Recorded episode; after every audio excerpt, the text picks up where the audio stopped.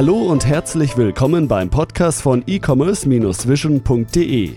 Bei uns gibt es Tipps, Interviews und was es sonst noch zum E-Commerce und Online-Marketing zu sagen gibt. Begrüßt mit mir euren Gastgeber, Thomas Ottersbach.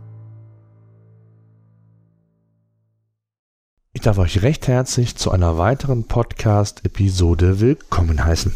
Da ich weiß, dass auch zu unserer Leserschaft und unter unseren Podcast-Hörern einige stationäre Händler sind, die sich über das Thema E-Commerce und Online-Marketing informieren wollen, möchte ich heute eine spezielle Ausgabe machen, die den stationären Handel betrifft.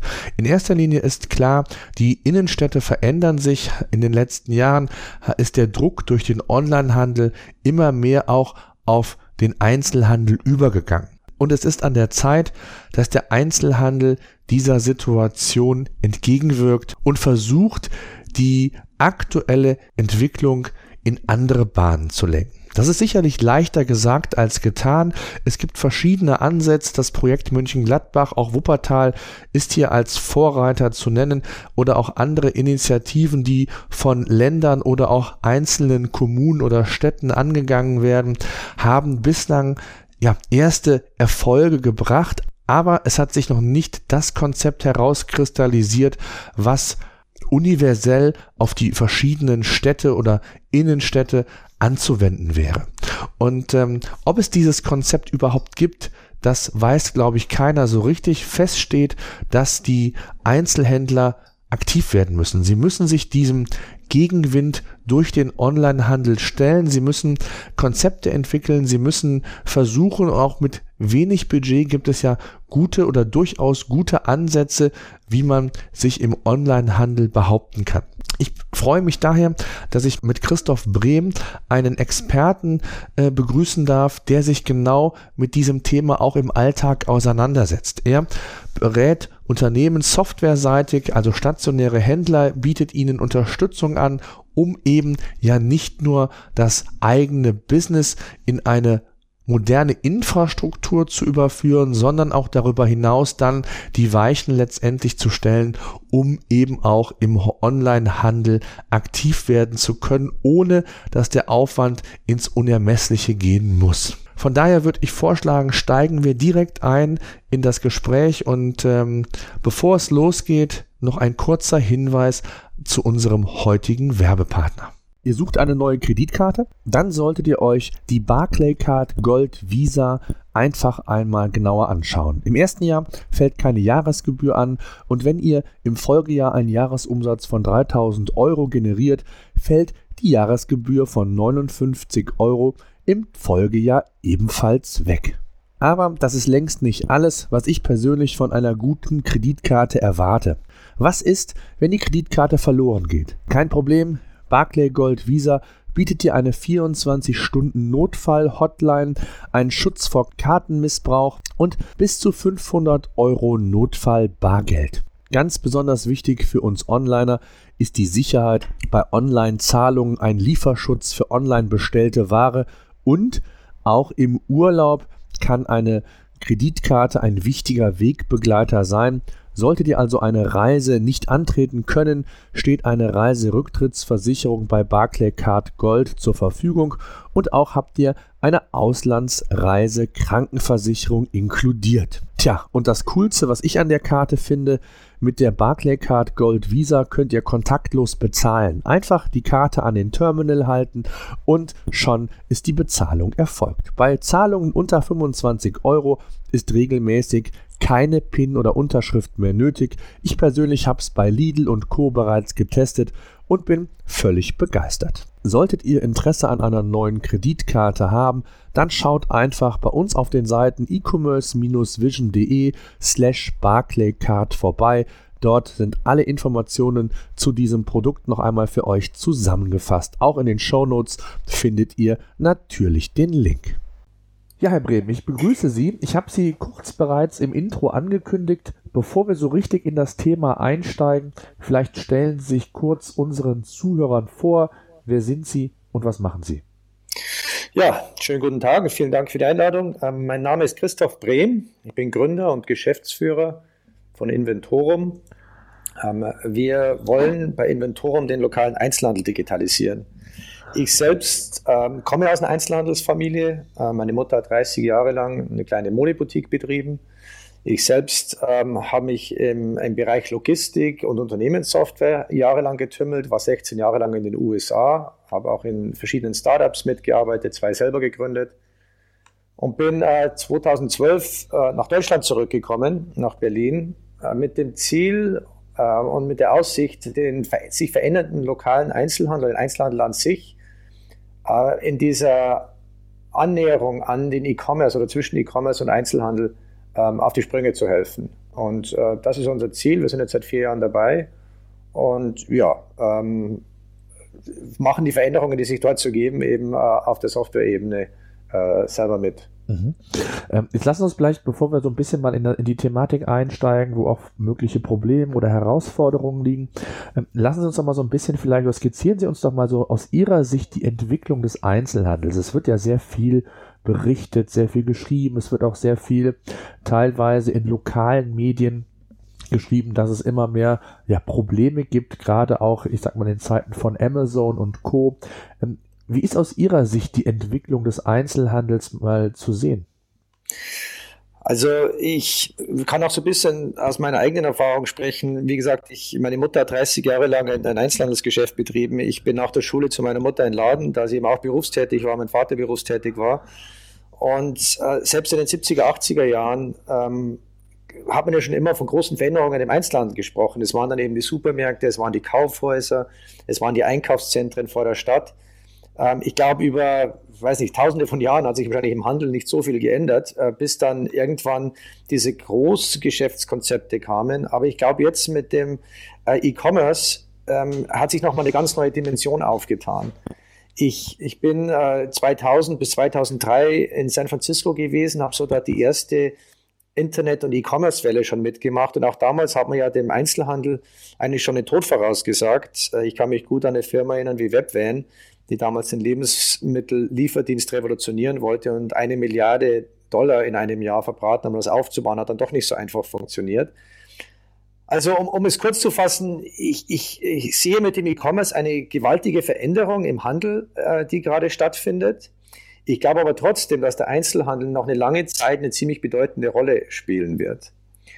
Nur, glaube ich, äh, von dem, äh, was Sie auch sprechen, was viel darüber geschrieben wird, ähm, über das Sterben des Einzelhandels, die Digitalisierung, ich glaube einfach, dass, äh, dass keiner das so richtig vorhersagen kann, was denn wirklich ähm, die Veränderung sein wird und was die Gewinner und Verlierer sein werden. Ich glaube, dass da viele verschiedene Komponenten zusammenkommen, die wir einfach jetzt auch in diesem Gespräch mal weiter beleuchten können. Aber äh, eine Veränderung findet statt, äh, ganz, ganz klar. Wir sehen auch, dass immer mehr Einzelhandelsgeschäfte äh, verschwinden. Andererseits sieht man aber auch Firmen wie Amazon, die Einzelhandelsgeschäfte eröffnen. Also irgendwo ist da was zwischendrin, äh, das wir herausfinden müssen, auf das wir uns einstellen müssen. Und dass wir erst, wie es entsteht und das auch noch regional und nach Branchen unterschiedlich aufgestellt, sich in den nächsten Jahren entwickeln wird. Mhm. Lassen Sie uns mal so ein bisschen vielleicht den Blick aus der Vogelperspektive nehmen. Ähm, der Einzelhandel hat sich ja schon, genau wie Sie sagten, ja schon sehr verändert. Es, es gab mal eine Zeit, da wurden die Geschäfte oder die Verkaufsflächen immer größer und es galt, je größer, äh, desto relevanter und je besser. Und man hatte schon Sorge, dass der kleine Einzelhändler irgendwie äh, dadurch überrollt oder überflüssig äh, würde. Ähm, wie hat sich das verändert? Also aus, aus meiner Sicht oder gerade bei, bei vielen kleineren Städten ist es so, dass sich ja immer mehr äh, Filialisten in den Städten ansiedeln. Und ich sage jetzt mal, der, der normale Einzelhändler, den das Stadtbild früher mal geprägt hat, immer mehr verschwindet. Ist das so eine, so eine, eine ja, Auffassung, die Sie teilen oder wie sehen Sie da so ein bisschen, wenn man das Ganze mal so gliedert? Weil darin besteht ja dann auch nachher dann die Problematik und die besondere Herausforderung, wie man es schafft, ich sage jetzt mal eine ganze Stadt äh, im besten Fall ja sogar digital aufzustellen. Mhm. Also auch da gibt es, glaube ich, keine klare ähm, Aussage und ich, ich will mich da nicht um meine Meinung ähm, herumwinden, sondern einfach, es ist einfach schwer, das vorherzusehen. Ich glaube, dass es definitiv eine Veränderung im Kaufverhalten gibt. Also wenn man sich früher überlegt, äh, man hat äh, eine Hose gebraucht, dann wusste man, drei, vier Einzelhändler, ist zu denen reingegangen, die haben einen fünf Hosen ähm, hingelegt und eine hat man davon gekauft. Also der, der, äh, der konzentrierte Einkauf, gezielt nach was zu suchen, hat sehr, sehr wenig stattgefunden. Heute ist es umgekehrt. Heute ähm, finde ich irgendwie über Facebook, über soziale Medien, über Freunde oder über eine gezielte Werbung, die mir zugespielt wird, immer ein ganz bestimmtes Produkt zugespielt. Ich springe da auf den Zug auf und suche mir dann ganz gezielt den Händler aus. Also eigentlich hat sich dieses Händler zuerst, dann Produkt aussuchen, dann kaufen, hat sich umgedreht in Produkt aussuchen, Händler aussuchen und dann kaufen. Also ist irgendwie diese Entscheidungsfindung, wie Kunden Zugang zum Produkt äh, bekommen und suchen, anders geworden. Und wenn man sich jetzt das mal äh, überlegt, wie das in der Praxis aussieht, wie sich so ein kleiner Händler, meine Mutter war ja auch so eine kleine Händlerin, wie sich die aufstellen, dass die bei so einer Produktfindung gefunden werden, um dann eventuell als Händler in der Liste zu stehen von den ganzen möglichen Kaufpunkten für den Kunden, wird es wahnsinnig schwer. Ich glaube trotzdem nicht, dass der, der lokale Einzelhandel komplett verschwindet. Wie gesagt, auch meine Mutter hatte in den, in den 80er Jahren mit, mit K&L Ruppert und C&A und, und auch H&M dann und anderen schon zu kämpfen gehabt hat aber durch ihre eigene Innovation, durch eigene Marken, die sie gefunden hat, neuen Sortiment aufgenommen hat, immer noch punkten können in der Größe, das für sie relevant war. Und auch durch spezielle Angebote, die man jetzt nicht unbedingt über ähm, äh, einen normalen Produktkatalog findet, ähm, besteht eine Möglichkeit. Aber es wird zusehends schwieriger, keine Frage. Und zusehends müssen sich die, auch die lokalen Einzelhändler damit beschäftigen, wie sie über diese Plattformen, die eben Produktinformationen bereitstellen, darstellen können und auch auffindbar werden, um da auch noch ein, eine Chance haben, mitgefunden zu werden. Wenn man gar nicht in der ganzen Kette dabei ist, ich denke, dann wird es wahnsinnig schwer. Mhm.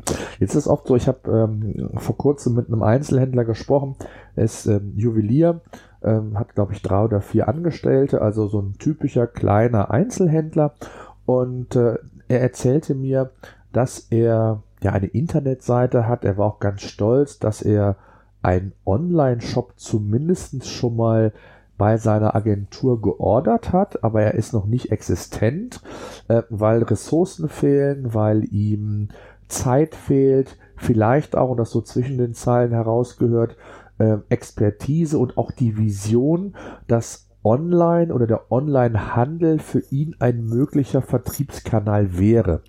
Ähm, das war für mich so prädestiniert eigentlich so ein Bild, was mir äh, geboten wurde, wo ich glaube, dass relativ viele Einzelhändler genauso denken.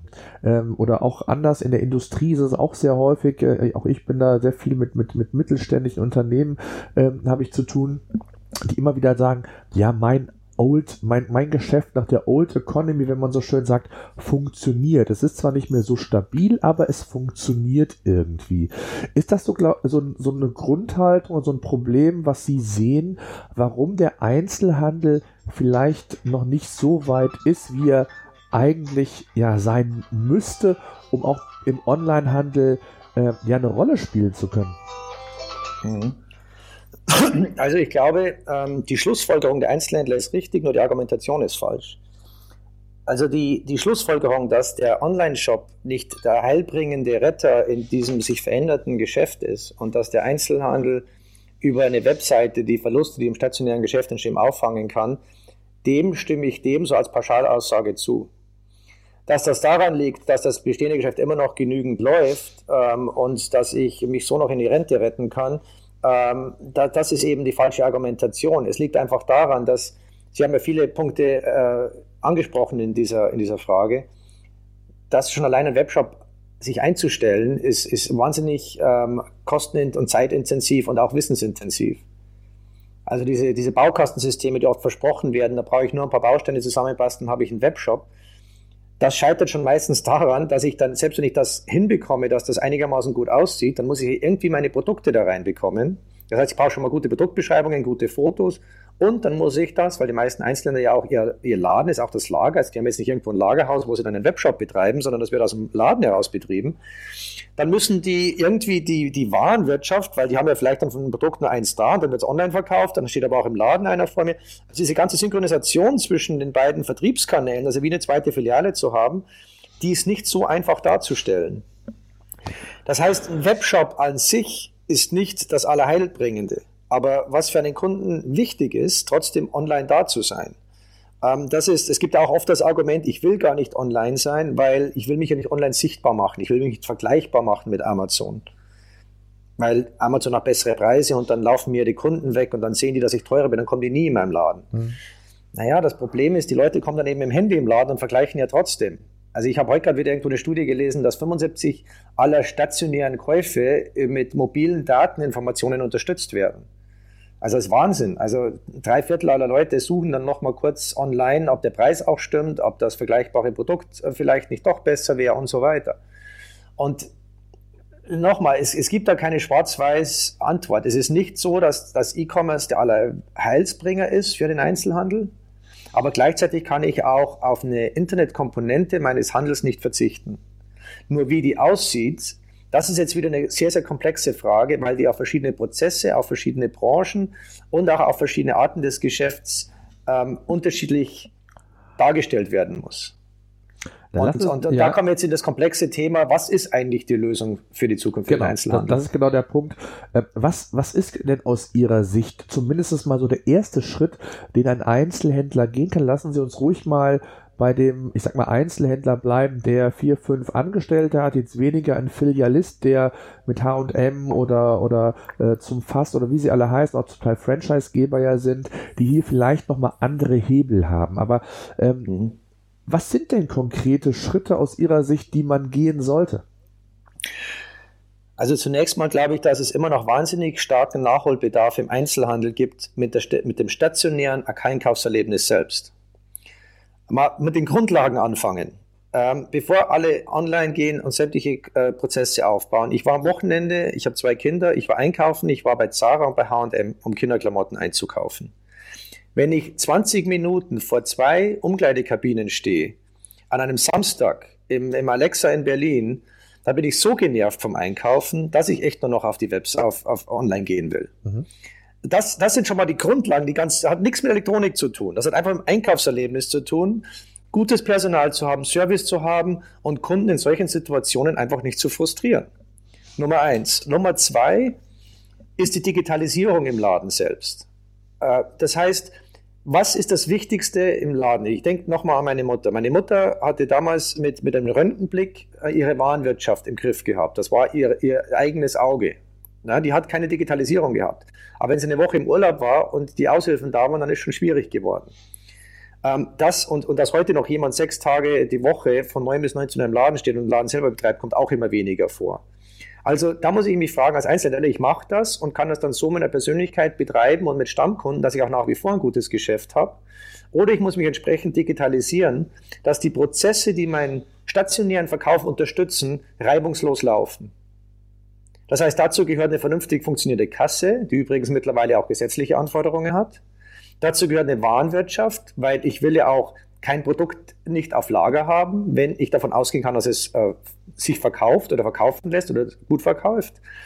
Dazu gehört eine vernünftige Buchhaltung, dass ich statt zwei Stunden abends ähm, noch an der Buchhaltung zu sitzen, vielleicht ein Newsletter an die Kunden schicken kann.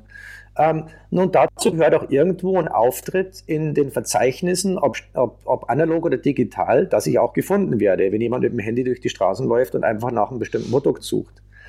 Das sind mal die grundlegenden Prozesse. Da habe ich noch nichts online verkauft. Da habe ich nur mal die, das Erlebnis, dass ein Einzelhandel ja so sehr herausstellt als besondere Erfahrung des stationären Handels gegenüber dem äh, E-Commerce, dass ich das erstmal optimiere. Weil ohne dem, glaube ich, brauchen wir uns in Zukunft nicht mehr unterhalten. Konkurriere ich eben nicht auf gleicher Ebene mit einem äh, guten E-Commerce-Händler, weil die eben viele dieser Dinge viel, viel besser machen. Kundenbetreuung ganz einfach. Mhm. Und, und, und das sind mal die, die grundlegenden Schritte. Und darauf aufbauend kann ich mir dann überlegen, welche Prozesse aus dem E-Commerce sind für mich relevant, welche Portale sind, welche Verzeichnisse. Und dann können wir uns jetzt über viele verschiedene Prozesse gleich unterhalten, die darauf aufbauen, dann noch Mehrwert liefern. Aber wenn ich die Grundlagen nicht richtig habe, und das ist, glaube ich, der, der Fehler, der sowohl in Artikeln als auch bei vielen Leuten gemacht werden, die denken immer, das Endziel, wo ich irgendwie dieses Omnichannel, Cross-Channel, Multi-Channel, es wird ja so viel geschrieben über all diese ganzen Thematiken, wenn ich das noch, und ja, alle haben ja auch einen wahnsinnigen Drang, was zu tun, sonst würde ihnen ja Also entweder bei den größeren von ihren, von ihren Aktionären oder von ihren Gesellschaftern und bei den kleinen auch aus dem Druck von den Medien und, und von Kunden und so weiter immer alles Mögliche aufgedrückt und vergessen dabei die Grundlagen. Und das ist, das ist so meine Einstellung. Äh, ich, ich liebe den Einzelhandel, aber die Grundlagen müssen erstmal richtig gemacht werden. Und darauf aufbauen können wir uns äh, dann über alles weitere äh, unterhalten. Mhm. Gut, gehen wir davon aus, der, bleiben wir bei meinem Beispiel, der Juwelier hat die Grundlagen, wie Sie so schön sagten, umgesetzt. Was sind mhm. denn dann weitere Schritte? Also wie kriegt man, also ich sag mal, nur mal eben ein ERP-System zu haben, eine Warenwirtschaft zu haben, ähm, alles, ich sag mal, digital zu erfassen, äh, die Arbeitsabläufe intern vielleicht zu optimieren, das ist ja das eine. Aber dann bin ich ja noch nicht online, genau wie Sie sagten, aktiv oder im Online-Business und konkurriere noch nicht mit Amazon. Wie schaffe ich es denn jetzt, diesen Schritt von, ich sag mal, meiner Grundausstattung als stationärer Händler ähm, dann den Weg in den Onlinehandel. Da gibt's ja auch verschiedene Dimensionen, die ich je nach, ich sag mal, Budget, je nach Expertise, je nach Vision, die ich vielleicht selber habe oder die mir vielleicht auferlegt wird, umsetzen kann. Was, was ist der nächste Schritt aus Ihrer Sicht? Also der nächste Schritt ist zunächst mal, um online sichtbar zu werden. Das sind wirklich die Grundaufgaben, in Verzeichnissen dargestellt zu werden oder auch auf dem Google Maps, Google Business na, wenn man sich mal überlegt, Produktsuche findet zu über 90 Prozent auf drei Plattformen statt. Das ist Google, Amazon und eBay. Alles andere ist irrelevant.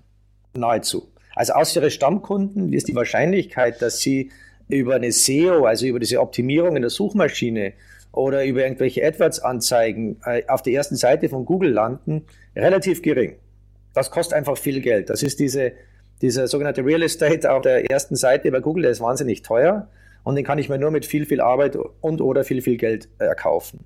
Aber es gibt viele Wege und gerade im stationären Geschäft haben wir auch eine geografische Lage und über die geografische Lage kann ich zum Beispiel über Google Maps gefunden werden. Wie oft ist jemand in der Stadt und sucht auf einer Google Maps oder Apple Maps, auch am iPhone, sucht nach einem Produkt. Und mittlerweile komme ich äh, zumindest auf ein Yelp-Profil von Einzelhändlern, die zumindest kategoriemäßig in die Richtung passen. Der Grund, warum keine dieser Services das auf Produktebene kann, ist, weil die Einzelhändler nicht digital sind. Ähm, das heißt, die Produktverfügbarkeit in den lokalen kleinen Einzelhandelsgeschäften.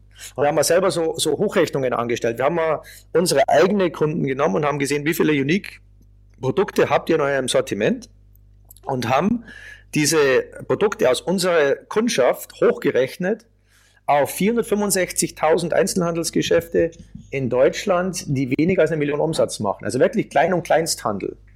Und sind zu dem Schluss gekommen, dass im, im deutschen Klein- und Kleinsthandel müssten um die 600 Millionen einzigartige Produkte schlummern. Das ist je nachdem, welcher Statistik man glauben mag, etwa dreimal so viel wie Amazon.de auf, ähm, auf ihr, in ihrem Angebot haben. Und, und, und das ist wirklich die große Chance, die die Einzelhändler in elektronischer Sichtbarkeit auf der Straße liegen lassen im Augenblick. Es gibt eigentlich alles, was wir suchen. Und gerade wenn man in der Nähe einer Metropole lebt, um die Ecke, man weiß noch nicht wo, zu welchem Preis, ob es verfügbar ist, ob es lieferbar ist. Und das wäre eigentlich der erste Schritt und das ist auch das Problem meiner Meinung nach von bestehenden B2C-Konzepten, also irgendwelchen Plattformen, die verkaufen wollen, diese lokalen Produkte, die überlegen sich nie, wie nimmt der Einzelhändler an solchen Prozessen teil? Also wie kann ich meine Produktverfügbarkeit einstellen irgendwo? Wenn ich das wieder separat managen muss und wenn ich mal wieder Produkte hochladen muss und Fotos machen muss und sonstiges, dann ist das ein Aufwand, den so ein Einzelhandler, der sechs Tage die Woche im Laden steht, nicht machbar oder wollen einfach nicht. Und, und das sind so, also Schritt eins, stationäres Geschäft in Ordnung bringen, Prozesse gut machen. Zweiter Schritt, sichtbar werden, ist das absolut unabdingbar, dass ich eben auch Methoden und, und Software habe, die mir das Leben einfach macht in der Hinsicht. Und diese Produkte mehr oder weniger, die ich schon im Laden habe, die ich auch im Laden verwalte, wo ich auch meine Nachbestellungen tätige und so weiter auf Knopfdruck, eben auch in andere Systeme oder, oder Verzeichnisse hochladen kann. Ich muss auch dazu sagen, selbst ein Google ähm, oder ein Apple ist da noch ein bisschen hinten dran mit ihren eigenen Plattformen, um das sichtbar zu machen. In Amerika ist das schon viel weiter als hier. Also, dass so Google Maps, Google Business und Google Shopping miteinander verknüpft wird. Ähm, das kommt aber auch hierher. Ähm, und das ist, glaube ich, eines, wird eines der, der größten und wahrscheinlich, wenn nicht der größte Konkurrent zu Amazon werden, wenn Google eben neben sämtlichen E-Commerce-Anbietern auch noch die stationären Anbieter auf einer Plattform vereinen kann und da eine gute Abdeckung bekommt. Und egal welches System Sie im Laden benutzen, also diese Anbindung daran wird in Zukunft eine wichtige Komponente werden. Mhm. Und aus dem Schritt kann man dann eigentlich den, den nächsten Schritt, also die dritte Ebene abbilden. Das ist dann das Plattformthema. Ich, wie gesagt, die eigene Webseite, ich will das auch gar nicht ähm, äh, negativ einschätzen. Also eine eigene Webseite ist unheimlich wichtig, weil man dadurch auch von Google indiziert wird, weil Stammkunden darauf zugreifen können, weil ähm, ich nachbestellen kann. Ja, ich habe einen Schreibwarenladen um die Ecke, den ich liebe, aber ich komme auch nicht immer hin dann würde ich eben doch lieber bei denen, obwohl ich stationär doch oft einkaufe, auch über die, die Webseite einkaufen, weil ich den Laden kenne, weil ich die Inhaberin kenne und so weiter. Nach wie vor super wichtig. Aber eigentlich die dritte wichtige Ebene, neben diesen unabdingbaren Sichtbarkeit und eigenen Webshop, ist dann das ganze Portalthema. In Zukunft wird eben bei der Produktsuche wird es ganz, ganz wenige Firmen geben, die ganz vorne stehen, um äh, einen Zugang zum Endkunden zu haben. Da geht es dann wirklich weniger um den, ähm, den, der das Produkt herstellt oder den, der äh, das Produkt im, im, im, Handel vertreibt, sondern wirklich der, der Zugang zum Kunden hat. Das ist so ein bisschen auch wie äh, na, die großen, äh, wie, wie Uber keine Fahrzeuge hat, aber trotzdem den Zugang zu den Kunden hat und die ganzen Daten. Also das ist, das wird in Zukunft das wichtige Thema sein und da wird es eben neben einem Amazon, eBay, Google äh, und Zalando jetzt in Deutschland und Alibaba natürlich in Asien wird es wenige Player geben, die den, den, den mit Abstand größten Teil ähm, des Handels abwickeln werden. Und da muss ich mal überlegen, was ist für mich ähm, interessant, was ist für mich wichtig, was für mich passend. Für einen Modehändler keine Frage, wird Zalando eine Plattform der Zukunft werden. Amazon sowieso, muss man sich wieder überlegen, na, Amazon das rote Tuch für den Einzelhandel. Das wird sich vielleicht in Zukunft auch ändern, weil wie gesagt, wenn die Verbreitung da ist, dann springen auch die Einzelhändler auf. Aber ich glaube nach wie vor auch daran, dass es spezialisierte, vertikalisierte Portale geben wird. Zum Beispiel, warum ist ein Sportcheck nicht ein Sportportal für jedes einzelne Sportgeschäft, auch lokale kleine Sportgeschäft ähm, in Deutschland? Sportcheck hat einen großen Namen. Ne? Also, dass ich bei Sportcheck äh, danach suche, ist viel, viel größer die Wahrscheinlichkeit, als dass ich nach Sportmüller in Wiesbaden suche oder wie auch immer. Äh, fiktiver Name. Ähm, das, das ist das Thema, was ich für mein eigenes Geschäft entscheiden muss. Und auch da wieder der Prozess muss irgendwie meine Prozesse im Einzelhandelsgeschäft eingebunden werden. Und über diese Einbindung kann ich dann Synergien schaffen, also nicht nur in meinen äh, Neukundengewinnung und dass mich Kunden auch von anderswo erreichen, sondern auch mehr Wege für meine bestehenden Kunden anzubieten, um mich zu finden, Produkte zu kaufen, nachzubestellen. Das, Jetzt will ich noch eine, eine ja. doch noch eine vierte Ebene ja, hinzufügen. Gerne. Und das ist das ganze Thema, ähm, äh, ich, ich nenne es immer der ungeduldige Kunde. Ähm, früher ist man ja, um ein Produkt zu finden, ähm, in, in fünf Geschäfte gelaufen. Irgendwann finde ich es dann schon. Wenn ich jetzt mir einen Samsonite-Koffer suche und gehe in äh, drei Samsonite-Läden ähm, und finde in keinem den Koffer, den ich haben will, dann bin ich irgendwann so genervt, dass ich dann irgendwie online gehe und dann kaufe ich vielleicht noch einen Samsonite, aber da mir dann fünf andere Koffer angeboten werden, ein Remover und sonstiges, springe ich vielleicht auch auf ein anderes Produkt um. Es besteht heute eigentlich kaum ein Grund, warum nicht jeder kleine Händler über das Konzept erweiterte Regal auch das gesamte Sortiment einer Marke anbieten kann. Dann nehmen Sie das Beispiel Adidas. Adidas ist bestimmt in 1000 Läden in Berlin vertreten. Von, von, von Läden, die zwei Paar anbieten, über den Flagship Store, der so ziemlich das gesamte Sortiment hat. Warum soll ich einen Adidas interessierten Kunden, der in dem kleinen Laden ist, der drei Paar verkauft, wegschicken müssen, nur weil ich die richtige Größe nicht da habe? Adidas liefert heute schon an Endkunden. Warum kann ich nicht über den Einzelhandel das Geschäft abwickeln, die Bestellung an Adidas schicken und die schicken das an den Endkunden, der hat es morgen zu Hause? oder im Laden und er holt sich's ab. Also so wie das Buchhandlungen ja schon ansatzweise über die letzten Jahre versucht haben, leider sehr, sehr, ich sag mal, nicht optimal umgesetzt und deswegen immer noch gegen Amazon verlieren, vielerlei Hinsicht, aber sich auch zum Teil, muss man sagen, dadurch gerettet haben. Also das sind Konzepte, ich, ich wiederhole es nochmal, stationäre Prozesse ähm, zu optimieren, online sichtbar zu werden in der zweiten Stufe, in der dritten Stufe ähm, über Portale ähm, mehr Reichweite zu erzielen und in einer vierten Stufe auch über ein erweitertes Regal mit meinen Herstellern und Großhändlern das Sortiment um ein Vielfaches zu erweitern. Dann habe ich mich, ohne jetzt auf spezielle Prozesse, wie der Kunde einkauft, zu spezialisieren, schon mal sehr, sehr breit gemacht, auch als kleiner oder kleinster Händler. Aber dazu benötigt es Software und, und Werkzeuge, die eben gerade so in der Entwicklung sind und gerade auf den Markt kommen. Und da wird sich in den nächsten Jahren, glaube ich, auch sehr, sehr viel tun. Das heißt, aus Ihrer Sicht ist es ähm, relevanter, nicht mit einem eigenen Online-Shop äh, quasi den Kampf gegen Amazon und Co. anzugehen, sondern erst über die Plattform zu versuchen, hier den Anschluss zu finden, um überhaupt mal Erfahrungen zu machen, weil es auch vielleicht der schnellere und einfachere Weg ist, überhaupt mal ja den Weg ins, ins Online-Business zu kriegen. Ist das richtig? Im Großen und Ganzen ja. Es gibt immer Ausnahmen, aber ja. Mhm, okay. Ähm, das ist natürlich das Problem, ähm, Sie haben es eben selber gesagt, ähm, das Plattformgeschäft, da sind wir uns, glaube ich, einig, dass das wird die nächsten Jahre sehr dominant werden. Da wird sich einiges noch tun. Ähm, Hitmeister ist ja von Real gekauft worden und äh, mittlerweile äh, auch Real quasi re unter real.de geführt. Ähm, auch da tut sich ja einiges. Also es gibt schon verschiedene ähm, Plattformen, auch in verschiedenen Segmenten, neben dem großen, ich sag mal Amazon, eBay, was sie auch genannt haben. Ähm, jetzt ist ja trotzdem der Schritt von, ich sag mal, die Hausaufgaben zu machen, wie Sie gesagt haben, zunächst mal ähm, die Basis zu schaffen, bis hin zu, wie verbreite ich denn meine Produkte und wie präsentiere ich meine Produkte auf den Plattformen, ist ja schon für viele kleinere Einzelhändler ein ganz, ganz großer Schritt. Weil einfach Expertise fehlt, weil ja aus den auch schon gesagten Gründen vielleicht auch eine Vision fehlt.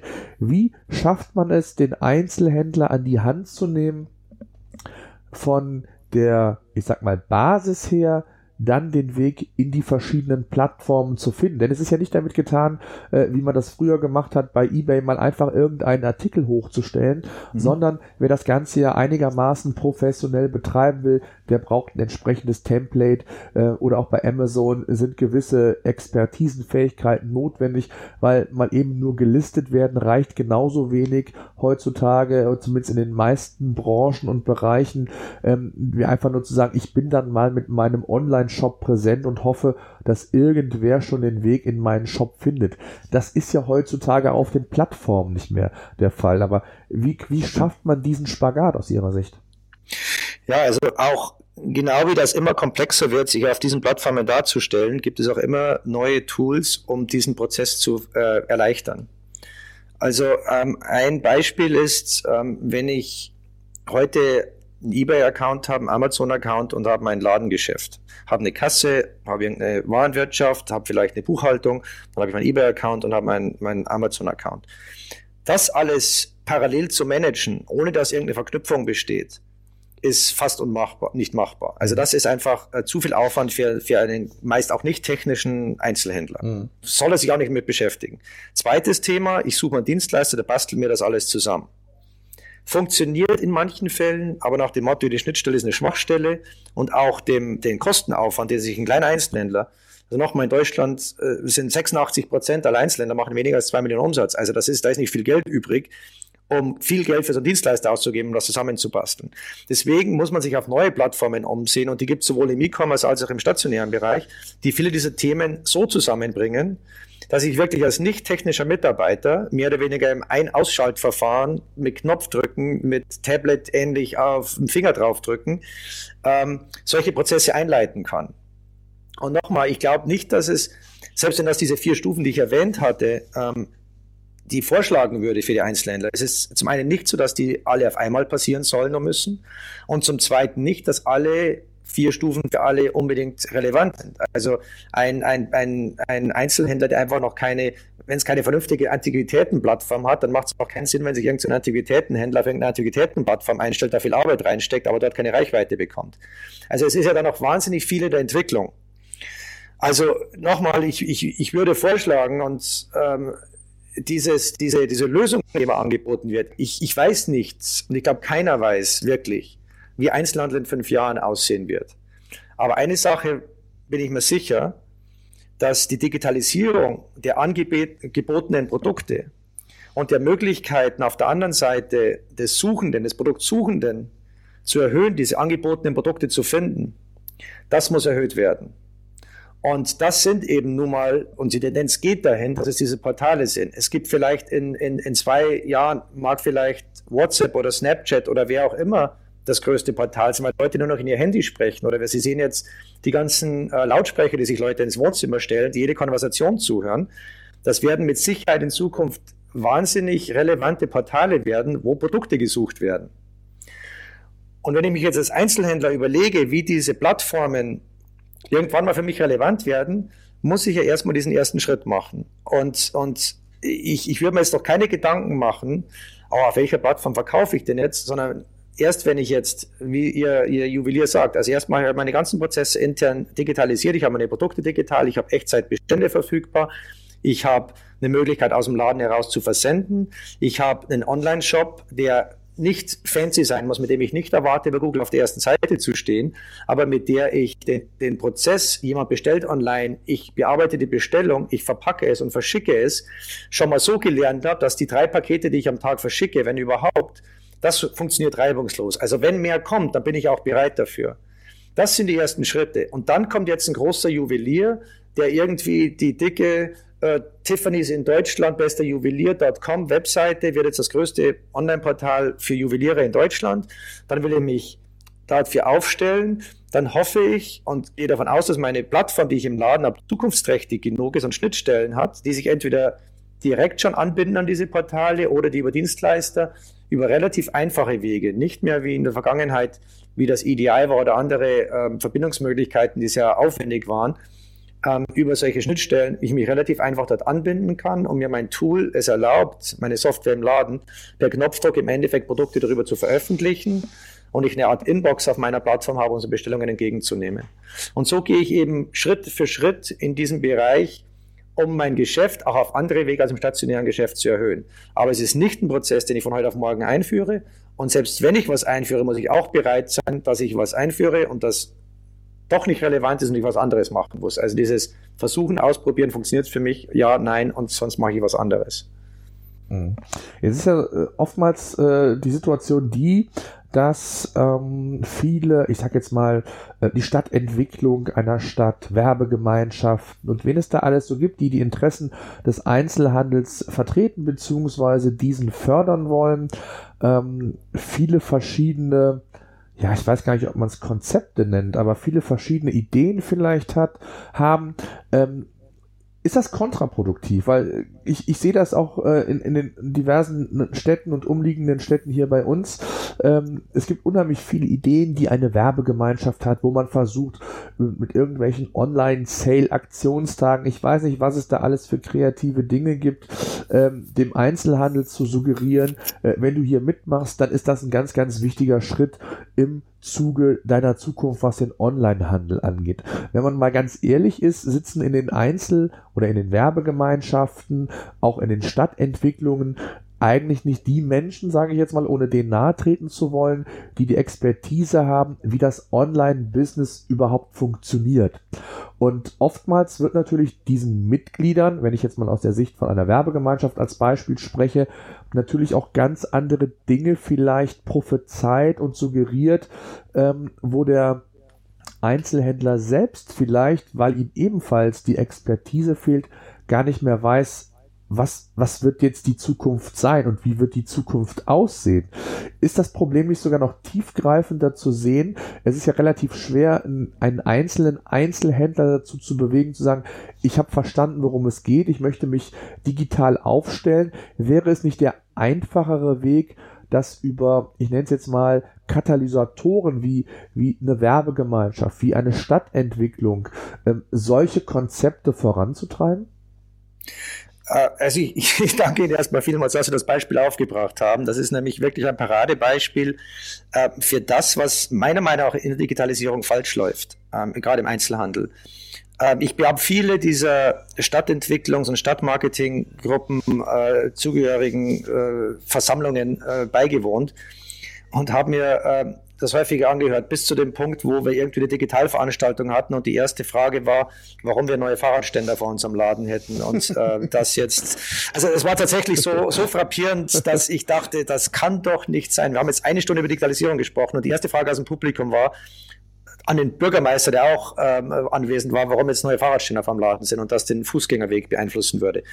Also es ist einfach vielerorts einfach das Thema noch nicht angekommen, auch wenn man es predigt, das ist eine Sache. Aber dann, äh, wie gesagt, diese, diese, was Digitalisierung bedeutet, das ist leider viel zu einfach dargestellt äh, bei den Leuten. Zum einen, äh, wie man es ja sieht, die meisten Städte bauen ein Städteportal. Und die sagen, wir konkurrieren mit Amazon, weil die Leute sollen vor Ort einkaufen und ähm, wir sind doch alle eine Gemeinschaft und wir wollen unsere Gemeinschaft, unsere Händler unterstützen und äh, das rettet uns den Einzelhandel. Das hat, und wir haben das selber bei zwei Stadtinitiativen mitgemacht, äh, das hat beim, im Großen und Ganzen noch nicht funktioniert.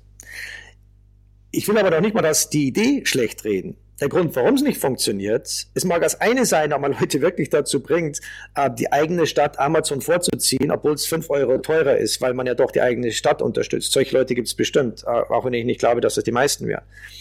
Aber das Problem daran liegt eher, dass ich es nie schaffe, eine relevante Abdeckung zu erhalten auf diesen Portalen, um das ganze Thema wirklich mal als Showcase darzustellen. Also, dass ich wirklich mal ein kleines Amazon, ich meine in Berlin, ich, ich bin, ich lebe in Berlin und, und es gibt hier ähm, 3,8 äh, Millionen Menschen und es gibt hier, ich weiß nicht, wie viele Einzelhandelsgeschäfte mit, was weiß ich, wie vielen Produkten. Da können wir bestimmt 95 Prozent aller nötigen Einkäufe, die Leute irgendwo tätigen müssen, abdecken. Aber wie schaffen wir es, dass wir Berlin auf eine Plattform kriegen? Und das ist eine Herkulesaufgabe, die noch keiner gelöst hat. Ähm, vielleicht löst es irgendwann jemand. Egal wer das sein wird, das Relevante wird sein, wenn ich an so einer Plattform teilnehmen will, muss ich digital in meinem Ladengeschäft sein.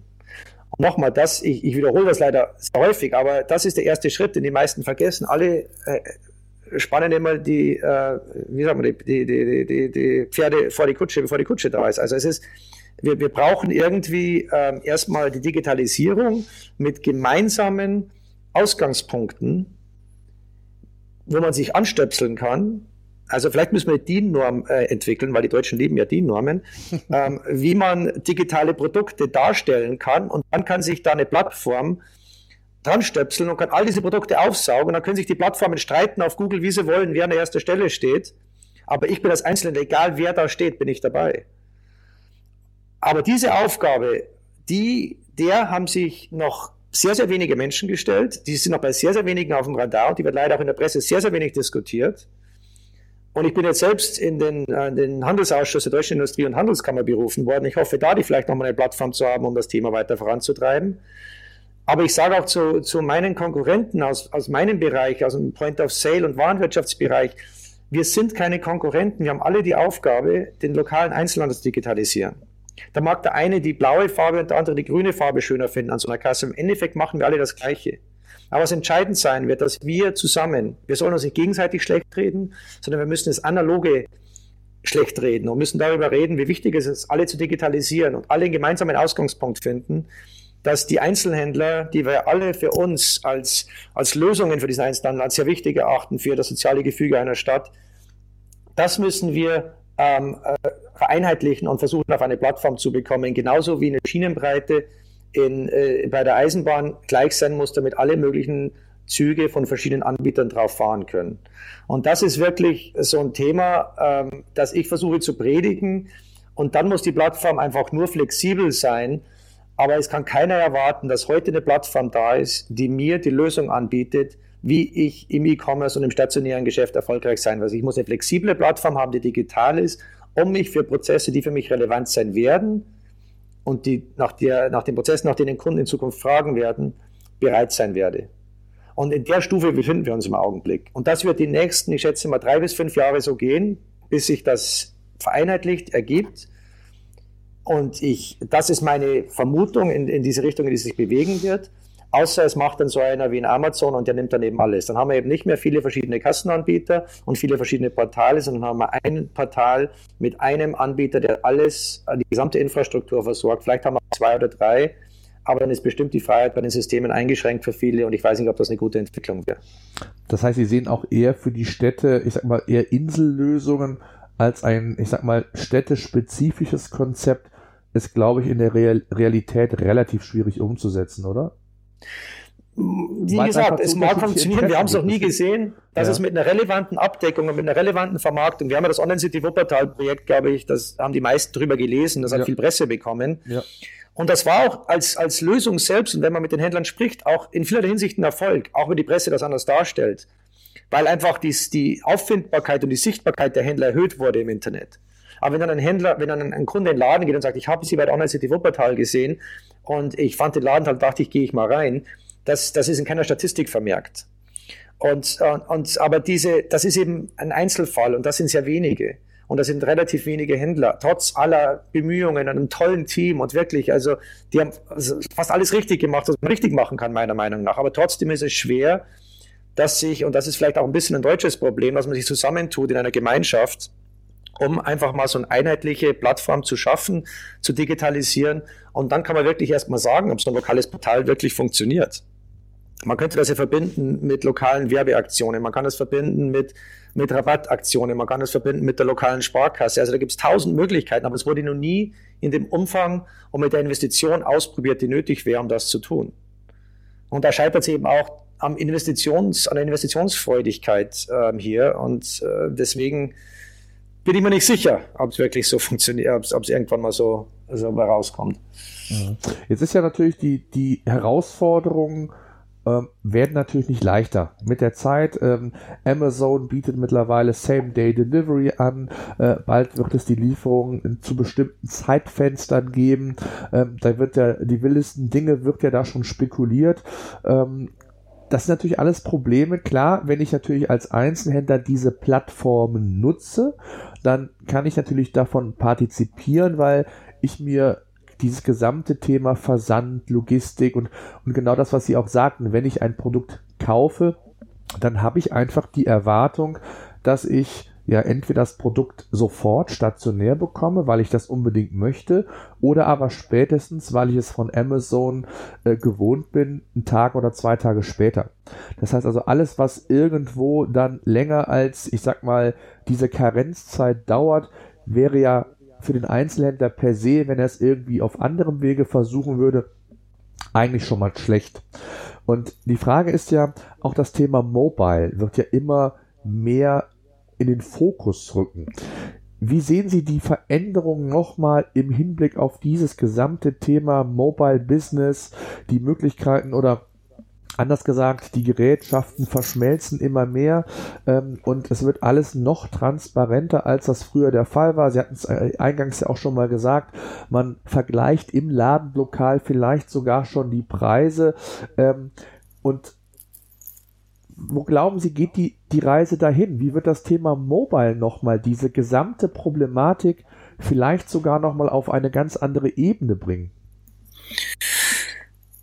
Ich, ich liebe es, die Zukunftsvisionen zu malen, die, die, die keiner weiß, aber ich habe da schon auch Oder Ideen und Vermutungen. Wie aktuell, ne? Na, auch jetzt. Naja, aktuell glaube ich, äh, diese, klar, die Amazon-Welle rollt auf uns zu und äh, zum einen, äh, glaube ich, müssen wir aufhören, Amazon zu dämonisieren und mal äh, überlegen, was die richtig machen und warum.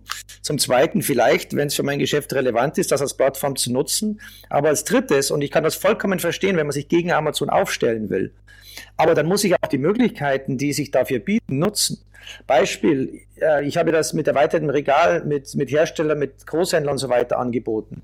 Aber warum gibt es keine Plattform der Einzelhändler? Warum biete ich nicht ein Produkt eines anderen Einzelhändlers, der das gleiche verkauft wie ich, aber jetzt die Größe passend hat? Warum mache ich nicht einen Affiliate-Deal mit dem Einzelhändler? Und wie eine zweite Filiale nutze ich den und verkaufe darüber. Ich meine, das ist auch, das ist wie eine Plattform. Es kann auch eine Stadt eine Plattform werden, die nicht nur die E-Commerce-Komponenten auf so einer B2C-Plattform verknüpft, sondern auch die Synergien der Geschäfte in der Stadt nutzt. Na, warum schickt mich nicht der Einzelhändler, der denkt, der auch, verdammt, da verliere ich jetzt einen Kunden, wenn ich die zu meinem, zu meinem Konkurrenten schicke. Der Kunde ist sowieso weg, wenn ich bei mir, bei mir nicht einkaufen kann, wenn ich nicht dazu bringe, ein Ersatzprodukt zu kaufen. Also ähm, von daher gibt es da noch viele Möglichkeiten, die weiter gesponnen werden. Und äh, wie, wie, Sie sagen, mit Mobil ist es nochmal ein ganz anderes Thema, dass äh, mit dem Handy sowieso Verfügbarkeit weiter ausgedehnt wird. Aber das, die, die, man muss ja schon wieder an die nächste Generation nach mobil denken. Also jetzt haben wir, ich habe die Lautsprecher erwähnt, die bei Leuten in Wohnzimmern stellen. Und wenn man jetzt mal ganz visionär wird, ähm, dann gibt es nur noch über Verhalten oder Aussagen von Menschen mit Lautsprechern, die sich überall befinden, werden Bedarfsanalysen gemacht. Und das Produkt steht im Endeffekt neben mir, bevor ich mir überhaupt Gedanken mache, wo, wie ich es kaufen kann. Also es ist, es ist, wenn ich, ich, ich mache mir da echt äh, nicht nur Gedanken, sondern auch Sorgen. Ne? Ich habe auch zwei kleine Kinder und in welcher Zukunft leben die und wie müssen die Zukunft mitgestalten? Und wie werden Bedürfnisse von Menschen, die ja ein Einkauf eigentlich abdeckt, und wir sprechen ja über, über nötige Bedürfnisse und dann sprechen wir über, über Wünsche oder über ähm, Lebensarten oder Stile, die suggeriert werden. Wie wird das in Zukunft stattfinden? Und wer wird Zugang dazu haben? Und das ist wirklich eine, eine sehr, sehr äh, sozialkritische Frage, der wir uns auch stellen müssen, wie wir unsere Städte und unsere Gesellschaft in Zukunft ähm, haben wollen. Und äh, das führt jetzt vielleicht einen Tick zu weit in der ganzen Diskussion, aber ich glaube, wenn wir dieses, dieses soziale Element unserer Städte und das soziale Gefüge der Städte mit Einzelhandelsgeschäften, wenn wir das dahingehend verbessern, dass die Leute auch wieder den Spaß daran haben und auch den, das, äh, ne, das Eisessen, die, der Kaffee, äh, der Einkauf, wie das bei meiner Mutter der Fall war. Ne? Ich, ich, bin da vielleicht ein bisschen romantisch und konservativ, weil, weil meine Mutter war eben nicht nur ein Modeladen, sondern die, die Damen kamen rein, um schön auszusehen. Die gingen nicht rein, um einen Rock zu kaufen, sondern die gingen rein, weil sie abends auf den Ball gingen und, und gut aussehen wollten. Die gingen rein, weil sie einen, einen Espresso trinken wollen. Äh, die Menschheit sind nach wie vor soziale Menschen und ich glaube, dass da eine große Komponente ist, die noch lange, lange eine sehr, sehr große Rolle spielen wird. Und äh, dahingehend sollten wir und müssen wir uns ausrichten, müssen vielleicht auch Prozesse in bestimmte Richtungen pushen, statt alles über uns ergehen zu lassen. Und das ist wirklich der Aufruf von mir an, an nicht nur alle, die in dem Bereich, in dem ich unterwegs bin, in der Digitalisierung, in der Softwareentwicklung, sondern auch an die Städte, an die Gemeinden, an, an die Leute, die da arbeiten, dass wir uns irgendwann mal überlegen müssen, wirklich äh, gute Konzepte zu entwickeln, wie wir dem Ganzen ähm, entgegentreten oder einfach auftreten können, um das zu gestalten, weil es viel, viel mehr Auswirkungen hat, als einfach nur der Handel verschwindet bei Amazon. Und äh, mit, wie gesagt, mobil und dann äh, neuerdings über, über Spracherkennung werden eben nochmal ganz andere Dimensionen eröffnet, wo wir uns, um ehrlich zu sein, jetzt über Click und Collect und über Kreditkartenzahlung äh, keine Gedanken mehr machen müssen. Das ist, das ist wie äh, mit zwei Holzstöcken Feuer machen. Also das ist, da, da, da sind wir schon in unserer Denkweise so weit hinterher äh, und, und solche Leute wie Amazon so weit voraus, dass wir da nie Schritt halten werden. Und das ist, äh, wie gesagt, nochmal mein Appell, äh, dort wirklich Interessensgruppen zu finden und, und Gleichgesinnte und, und Leute in dem Bereich, äh, die da hoffentlich noch in den nächsten Jahren viel, viel bewegen können. Das Problem ist ja auch, und das ist immer das, was ich so ein bisschen, also ich bin da völlig auf Ihrer Seite, dass dieser Plattformgedanke mit Sicherheit ein, ein ganz relevanter und wichtiger ist und den ich als, als, als Einzelhändler sehr gut und ich sage mal in, in, Relation auch sehr einfach umsetzen kann. Ganz anders gesprochen und auch da bin ich völlig äh, konform mit Ihnen, einmal eben einen eigenen Online-Shop aufzubauen, der äh, schon alleine vom, vom Aufbau her mehrere tausend Euro kostet, wenn man es ordentlich macht äh, und der dann auch noch beworben werden muss. Und dieses gesamte, dieser gesamte Rattenschwanz, den ich dahinter habe, äh, was den logistischen Aufwand anbetrifft, was die Qualitätssicherung angeht, was Erstellung von äh, Artikeltexten, Produktbildern und alles, was damit dazugehört, Optimierung vom Checkout-Prozess, also all das, was, was ich ja dann als, als Einzelhändler quasi berücksichtigen muss, ist sehr komplex und ich glaube im ersten Schritt nicht umsetzbar. Eine Gefahr, die ich sehe, ist natürlich auch, dass beispielsweise natürlich der der stationäre Handel lebt von, seinen, von seiner Stammkundschaft, der lebt von seinen Leuten, die vor Ort sind.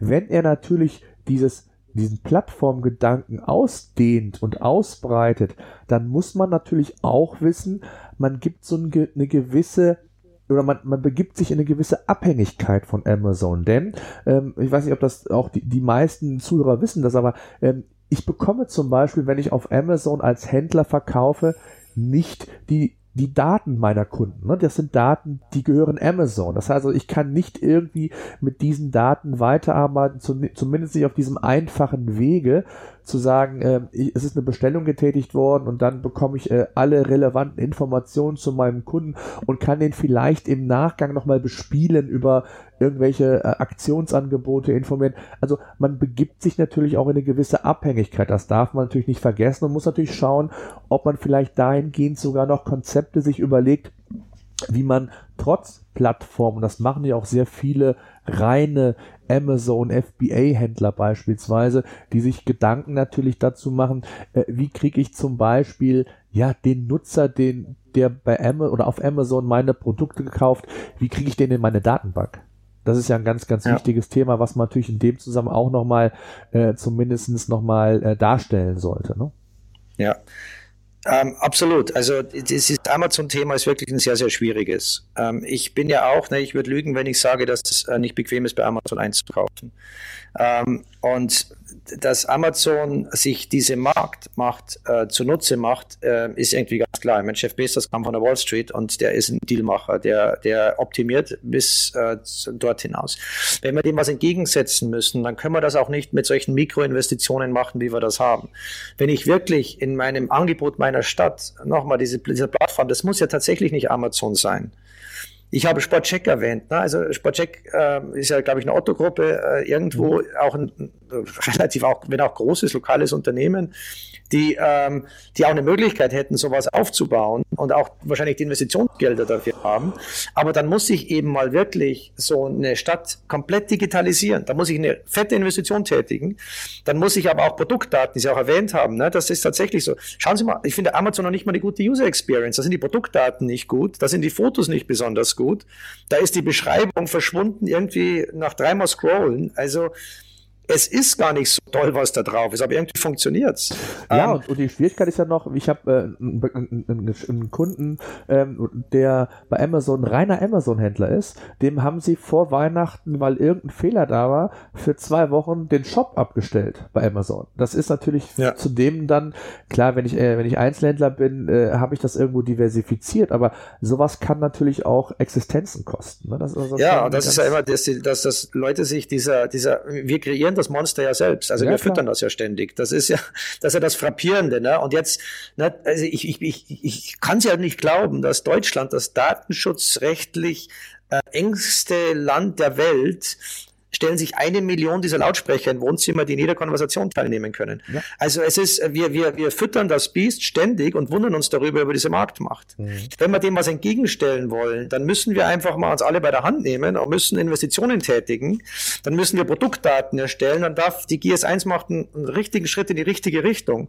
Nur dann kann es nicht sein, dass ich im Einzelhändler, der irgendwie 100.000 Euro Umsatz im Jahr macht, 6.000 Euro für Stammdaten abknöpfen will. Das muss eine gemeinnützige äh, Zusammenstellung Produktdaten sein, die über einen eindeutig identifizierbaren Barcode erkennbar sind und wo ich in jedem Einzelhandelsgeschäft nachschauen kann, welches Geschäft hat dieses Produkt auf Lager, was kostet das, ist es lieferbar. Und dann kann ich darauf ein Portal aufbauen, nochmal, da kann man fünf Portale aufbauen, die gegeneinander konkurrieren, die alle diese Produkte abbilden, aber die einfach eine gute Benutzererfahrung haben und ich nicht eine Ansammlung von zehn verschiedenen Einzelhandelsgeschäften, die mal äh, eher schlecht als recht ihre Produktdaten dort einstellen und ich nicht weiß, von wem ich auswählen soll, weil eine verlangt Liefergebühren, der andere nicht. Der eine ist äh, vielleicht noch offen, wo ich hingehen kann, der andere sagt fünf Tage Lieferzeit. Also einfach, es gibt einfach keine gute lokale Shopping-Nutzererfahrung in Deutschland. Oder also es ist ja weltweit sogar schwer, aber die Amis haben sich eh schon Amazon und eBay ergeben. Ähm, und äh, das ist äh, meiner Meinung nach die einzige Chance, sich dieser Marktmacht äh, von Amazon, wenn man sich dem erwehren will, auch zu erwehren. Und da, da muss es Willens und, und vor allen Dingen auch viel Geld. Und wenn ein Land Geld hat, dann wäre das Deutschland. Ähm, da müsste man sich eben zusammentun. Und ich wäre mehr als bereit, mich in eine Gemeinschaft einzufügen von, von anderen in dieser Wertschöpfungskette, um das zu tun. Ja, definitiv. Und ich glaube, das ist so ein bisschen auch ähm, das, das eigentliche Problem. Also es ist gar nicht, glaube ich, so der, der Wille eines Einzelnen, sondern ich glaube, vieles klappt auch nur in der Gemeinschaft. Und das ist, glaube ich, das, was ich, ich, ich nenne es jetzt einfach mal, was Städte oftmals falsch, falsch machen und einen falschen Ansatz hegen, ähm, zu sagen, ja, wir machen was für den Einzelhandel, da wird ja auch in, gerade was Stadtentwicklung angeht, äh, da wird ja innovativ vielleicht gedacht, aber äh, ich weiß nicht, ob da die richtigen Leute sitzen oder die sich die richtigen Berater holen, weil es würde ja anders funktionieren. Es gibt ja durchaus Ideen, durchaus Konzepte, die man überlegen kann, wo die Stadt vielleicht sogar ähm, ja federführend das Thema umsetzen kann, gemeinsam mit seinen Einzelhändlern. Nur passiert da aus meiner Sicht viel zu wenig. Und, äh, und das ist, glaube ich, auch so ein Problem. Es ist viel zu einfach gesagt, der Einzelhandel stirbt nach und nach aus. Klar ist der Einzelhandel selbst für sich verantwortlich bis zu einer gewissen Art und Weise, aber es ist ja auch im Interesse der Städte, äh, letztendlich den Einzelhandel so attraktiv zu halten, dass die Leute ja nicht nur stationär kommen, sondern vielleicht auch darüber hinaus ähm, die Angebote ja. nutzen. Und da ist, glaube ich, äh, ein ganz, ganz großer Bedarf auch was Aufklärung angeht, denn äh, ich erlebe es selbst in Gesprächen äh, mit, mit lokalen Händlern, ähm, ja, die Dimension oder die Möglichkeiten, die man hat, die sind ja bei vielen gar nicht bewusst. Und das ist, glaube ich, noch so ein Riesenproblem, wo alle, äh, die so ein bisschen, ich sag mal, in dem Thema drin sind, auch Aufklärungsarbeit leisten müssen, äh, damit das überhaupt forciert werden kann. Und mich wundert es auch, dass die Kommunen nicht mehr einsteigen. Ich meine, brechen alle die Gewerbesteuern weg.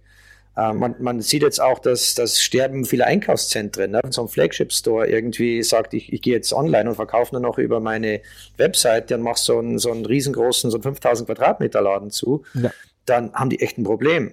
Aber ja. da ist noch viel zu wenig Aktionsradius äh, im Auge, viel zu wenig Aktionismus in dem Ganzen, äh, dass man die Ursachen des Ganzen sieht und die Konsequenz auch, äh, da was mit den Städten passiert, weil das ja dann irgendwann wird so eine Spirale, die kaum mehr aufzuhalten ist, also auch auf den Dörfern. Und interessanterweise äh, holt ja dann Amazon, äh, die, die, nehmen dann irgendwann diese, äh, diese Spirale wieder auf.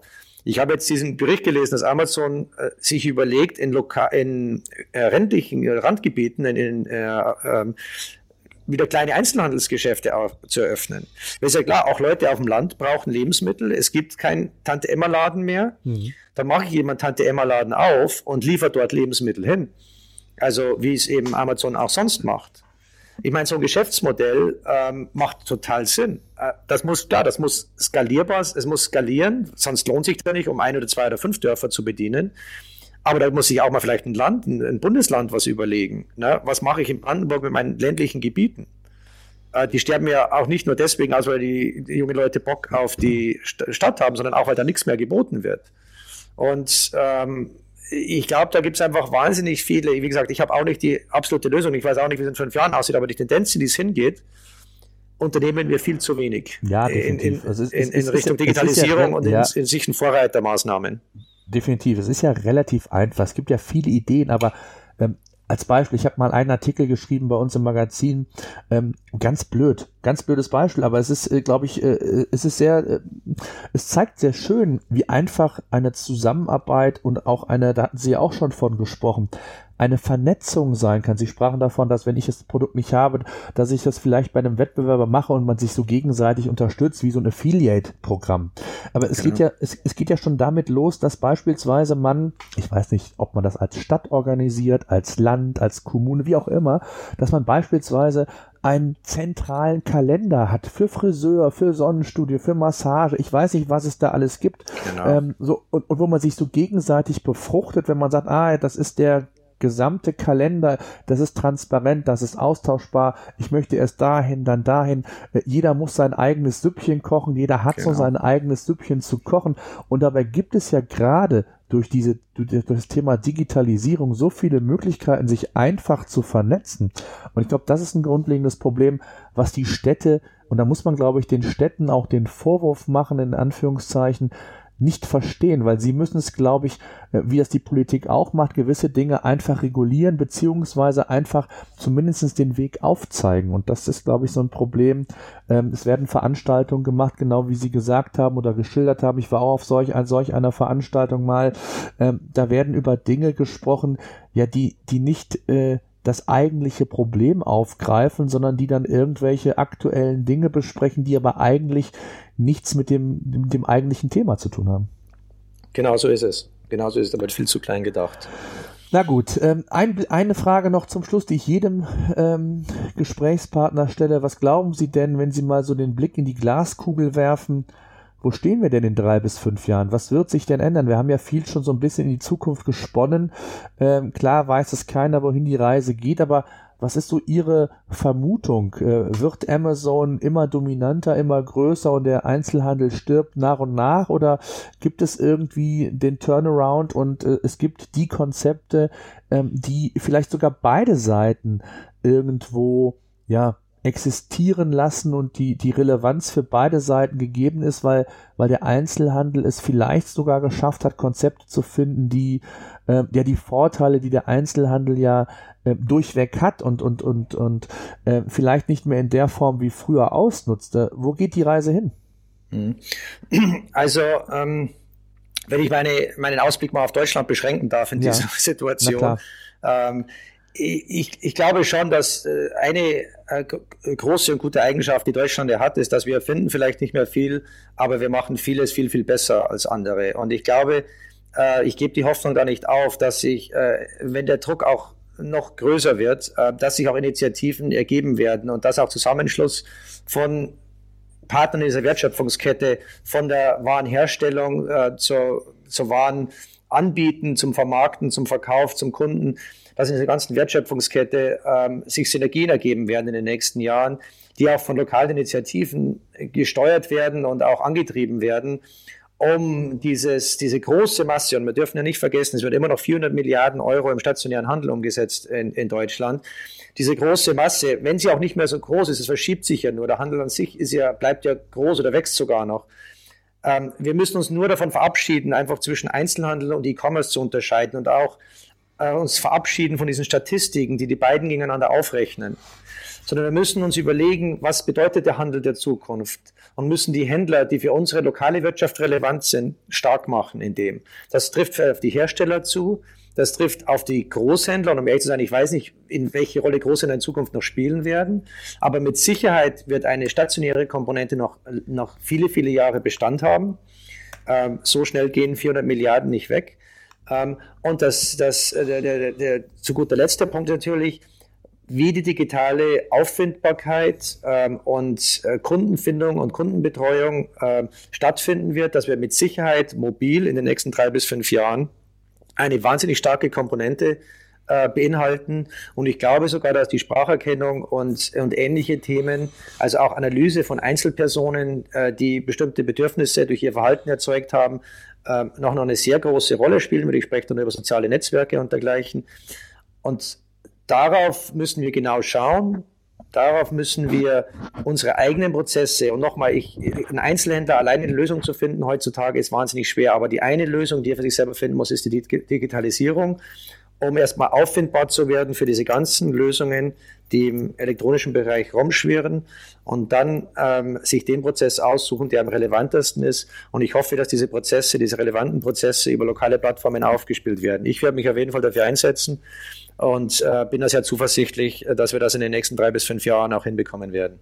Was glauben Sie denn ein Schlusswort? Wie wird sich die Struktur des Einzelhandels in, in, in diesem Zeitraum verändern? Wird es noch mehr Filialisten geben?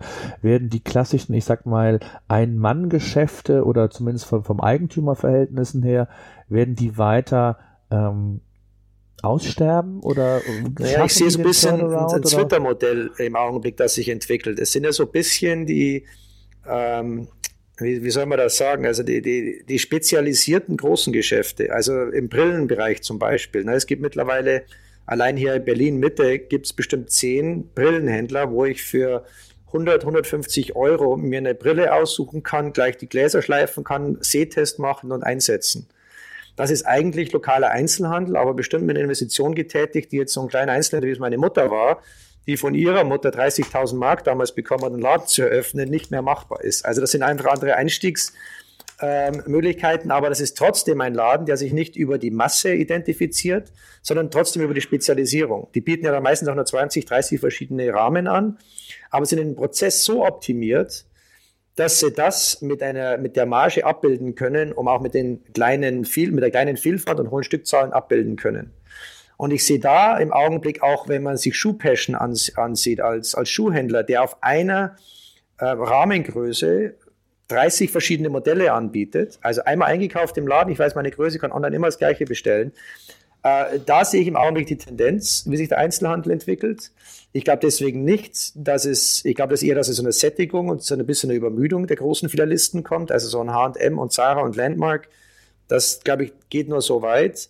Und äh, auf der anderen Ende der kleine Einzelhandel, ähm, der ohne Synergien, ohne Skalierung einfach nur spezialisierte Produkt, Produkte anbieten wird, glaube ich, wird, wird ein Nischendasein fristen. Hm. Ja, gut möglich. Also ich bin auf jeden Fall sehr, sehr gespannt, bin sehr neugierig, ähm, wohin da die Reise gehen wird und wann der Einzelhandel Städte, Werbegemeinschaft ist, glaube ich, so als, als, als Gemeinschaft und als, als ja, Zweckgemeinschaft auch zu sehen, wann die wach werden und die richtigen Schritte einlösen und dann auch richtig und nicht irgendwelche halbherzigen Konzepte. Und das erlebe ich gerade auch bei vielen kleineren Städten und auch hier bei mir, wo ich herkomme. Ähm, da sind viele Ideen, die geschmiedet werden, aber sie werden nicht, äh, nicht in der Konsequenz und nicht in dem Umfang umgesetzt, wie es notwendig wäre, überhaupt mal zu prüfen, ob ein solches Konzept denn überhaupt relevant hat, sondern es wird einfach mal irgendwas gemacht online, ähm, in der Hoffnung, dass da die meisten drauf aufspringen und, und das funktioniert halt in der Form nicht. Und da muss man sich, glaube ich, ähm, ja hinterfragen und vor allen Dingen dann die richtigen äh, Learnings daraus ziehen und die, die, die richtigen richtungsweisenden Entscheidungen auch treffen. Ne? Genau. genau Gut, Herr Brehm, ich danke Ihnen sehr für das Gespräch. Sehr interessante Aspekte und äh, lassen Sie uns gerne immer mal wieder gerne ein Update fahren, wie so Ihre Erfahrungen sind. Ich spreche auch sehr viel mit, mit, mit Händlern ähm, und dass wir uns da einfach mal gegenseitig befruchten, austauschen, würde ich mich sehr freuen. Ja, mich auch. Also wie gesagt, ich bin über jede Plattform dankbar und jeden Zuhörer und jeder, der irgendwie Interesse hat, das Thema weiter zu beleuchten und auch weiterzutragen. Also würde mich auch sehr freuen, wenn wir dazu weiter in Kontakt bleiben. Sehr schön. Ich danke Ihnen sehr, wünsche einen schönen Tag. Ja, danke, wünsche ich auch. Danke. Tschüss.